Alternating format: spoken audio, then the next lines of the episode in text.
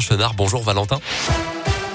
Bonjour Mickaël, bonjour à tous. Un point sur le trafic. Tout d'abord, en ce samedi de vacances de la Toussaint, des ralentissements actuellement sur la 43 pour rejoindre Lyon. La circulation est bloquée sur plus d'un kilomètre de Saint-Priest jusqu'à Bron.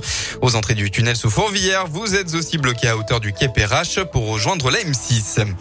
À la une de l'actualité, près de 2000 personnes se sont mobilisées dans Lyon contre l'extrême droite aujourd'hui. Une situation tendue, mais pas de débordement dans le cortège qui a quitté la place Bellecour vers 15 heures. Depuis environ une heure, le cortège est appelé à se disperser. À Lyon toujours, le 30 mars 2022, c'est la date avancée par Grégory Doucet pour que la ville passe à 30 km heure. Le maire écologiste s'est exprimé ce matin à l'occasion de l'Assemblée générale d'Europe Écologie Les Verts. Des travaux sont prévus pour renforcer la signalisation avec de nombreux marquages au sol et panneaux. Tout ça se fait en cohérence et en coordination avec la métropole de Lyon, a rajouté Grégory Doucet. Les grands axes à 50 km heure seront probablement dévoilés d'ici la fin de l'année. Caddie, trottinette, skateboard et balles de pistolet. C'est ce qu'ont été trouvés dans l'eau ce matin par le collectif Les Péniches de Lyon, les clubs de plongée et les organisations de protection de la nature.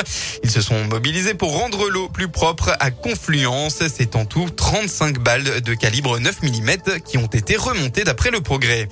Dans le reste de l'actualité, hier soir, malgré les vives réticences des oppositions, l'Assemblée nationale a voté en faveur d'activités élargies pour les orthoptistes qui pourront notamment prescrire des lunettes sans consultation chez un ophtalmologue.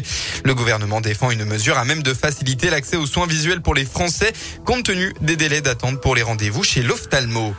À l'étranger, le président britannique de la COP26, Alok Sharma, a jugé aujourd'hui qu'il serait définitivement plus difficile de parvenir à un accord mondial au sommet sur le climat qui doit s'ouvrir dans trois semaines à Glasgow euh, que lors de celui de Paris en 2015. Le gouvernement britannique disposera de deux semaines à partir du 31 octobre prochain pour persuader quelques 200 pays de faire euh, davantage pour réduire leur émission de carbone.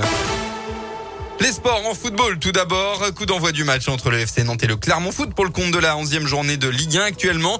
Les Clermontois revigorés après leur victoire contre la Lille la semaine dernière vont tenter de battre des Nantais qui ne sont qu'à 3 points du podium.